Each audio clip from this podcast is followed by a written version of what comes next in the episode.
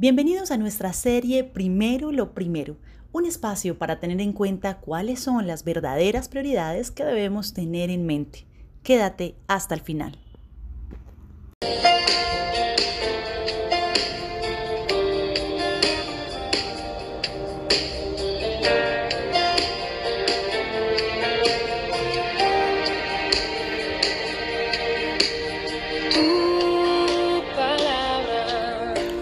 Estoy segura que en algún momento, por los afanes o por cualquier otra situación, has sentido un hambre intensa de esa que da mal genio y descompone. Tengo conocidos que el hambre les genera mal genio, en otros casos dolor de cabeza y diversos síntomas que dan cuenta de que algo está mal en el cuerpo. Ahora, en ocasiones para otros, no es un tema de hambre casual, sino que se transforma en un problema de desnutrición que no solo se ve reflejado en la delgadez de la persona, sino en un montón de síntomas que dan cuentas de fallas sistémicas en el cuerpo.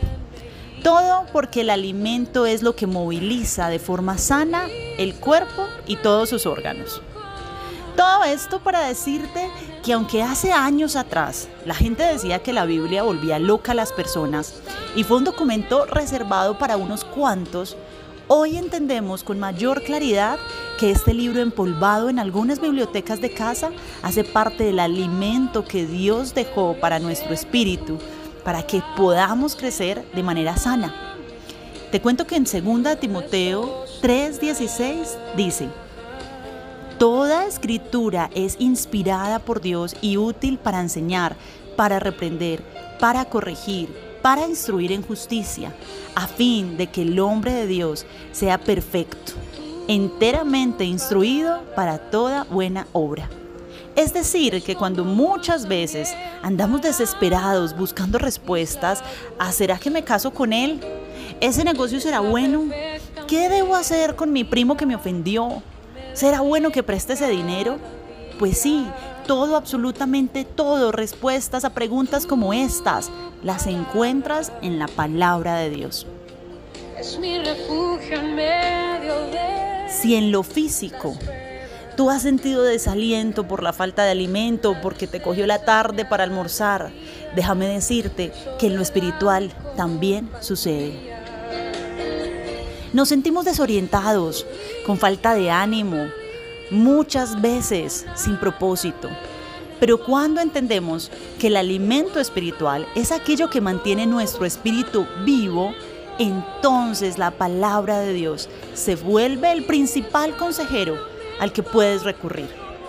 Con esto quiero invitarte a que no sean tus vecinos, amigos de la iglesia o líderes los primeros a los que corres para pedir un consejo, sino que en la intimidad con Dios y con su palabra tú puedas llegar a la luz de lo que buscas. Y cuando hablaba de luz, se me vino a la cabeza el versículo que encuentras en el Salmo 119, 105, que dice, Lámpara es a mis pies tu palabra y lumbrera a mi camino. Esto haciendo referencia precisamente a eso. Su palabra es lo que pone luz a nuestro camino, que en muchas ocasiones puede ser oscuro y difícil. ¿Sabías que en la palabra de Dios tú puedes encontrar consejos financieros? Sí, te pongo un ejemplo, en Proverbios 6 encuentras, Hijo mío, si sales por fiador de tu amigo y empeñas tu palabra, te has enredado con tus propias palabras, eres cautivo de tus propias promesas. Tú allí también encuentras consejos matrimoniales. En Efesios 5, del 25 al 26 dice, esposos, amen a sus esposas, así como Cristo amó a la iglesia y se entregó por ella para hacerla santa. Él la purificó, lavándola con agua mediante la palabra. Y lleven una vida de amor, así como Cristo nos amó y se entregó por nosotros. Encontrás consejos incluso cuando te preguntas, ay, ¿será que con él, con aquella, qué hago? Consejos de relaciones. En Proverbios 5, del 3 al 8, dice, los labios de la mujer ajena destilan miel. Su paladar es más suave que el aceite, pero termina siendo amargo como el ajenjo y tajante como una espada de dos filos. Sus pies descienden a la muerte, sus pasos se dirigen al sepulcro. Aquí solo por darte unos ejemplos para decirte que sí, todo lo encuentras en su palabra. Por eso, hoy te reto a que si la palabra de Dios no es tu primer recurso, entonces le des alimento a tu espíritu que tanto lo necesita y puedas asegurarte de que encontrarás respuesta y Dios hablará a tu vida a través de ella.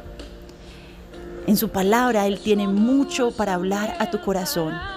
Y como dice en Jeremías 33, 3, clama a mí y yo te responderé y te enseñaré cosas grandes y ocultas que tú no conoces. Qué bueno es tener la oportunidad de recurrir a su palabra para podernos llenar de respuestas, para podernos llenar de seguridades o por lo menos para podernos llenar de la certeza de que no estamos solos, sino que estamos acompañados de un Dios que te creó con propósito, de un Dios que hace parte y diseñó tu plan y cada uno de tus días.